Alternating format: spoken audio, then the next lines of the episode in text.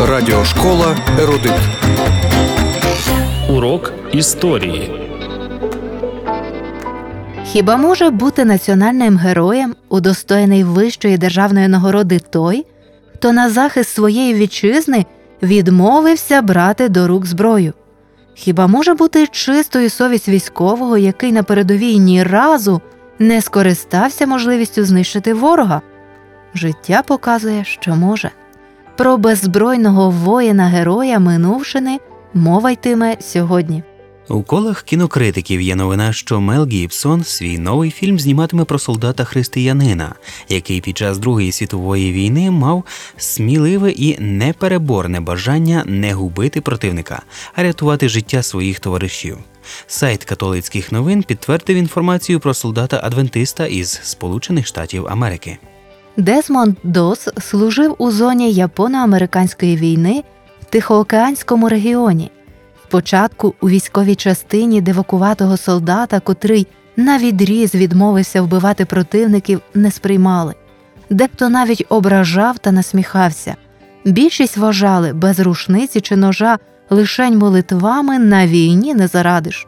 Коли ж полк Дезмонда приїхав із навчання на фронт, ситуація докорінно змінилась. Відчути смак першого бою Доссу довелося вже на острові Гуам. Там він і проявив хоробрість військового санітара, долаючи великі відстані, щоб рятувати поранених однополчан. Потім були бої на Леїте. Щоразу Дос відважно зустрічав ворожий вогонь на шляху до поранених, щоб понести їх із поля бою. Якось Дезмонд подбав про пораненого, у якого були відірвані обидві ноги. У той час інші медики вважали його безнадійним, а врятований дожив до 72 років. Іншим разом на передовому вогневому рубежі беззбройний боєць витягнув з-під обстрілу і спустив з прямовисного уступу на мотузках поранених співвітчизників американців.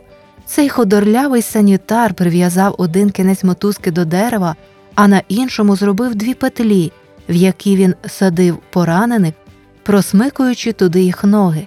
Спочатку одного, потім другого, третього. Упродовж усього цього часу він думав тільки про одне: Господи, допоможи мені врятувати хоча б ще одного. Господи, ще одного.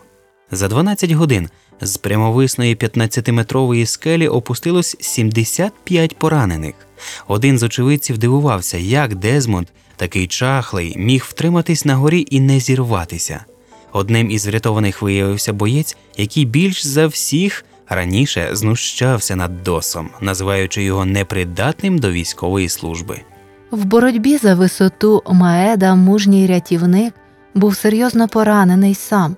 З понівечених кінцівок Дезмонда витягли 17 осколків шрапнелі. Його готували до відправки додому. 12 жовтня 1945 року Дезмонд отримав запрошення у Білий Дім. Президент Гаррі Трумен отримав у руці медаль честі, вищу військову нагороду Сполучених Штатів Америки. Він подивився на хороброго молодого санітара і сказав: Я проміняв би отримання цієї медалі на свій президентський пост. Десмонд Дос перший із трьох, хто отримав медаль честі Конгресу за вчинки, не пов'язані з використанням зброї в бою під час Другої світової війни. Цікаво, що справи інших кавалерів, удостоєних медалі честі, становлять 5-7 сторінок рапорту, тоді як справа Доса нараховує більше 100 сторінок. А ще пам'ятати, що жодна помилка не варта того, щоб позбавляти людину своєї віри у неї і любові. У студії для вас працювали Анжела Поліщук Та Юрій Прозапас.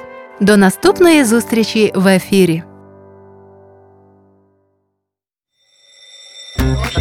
Радіошкола Ерудит.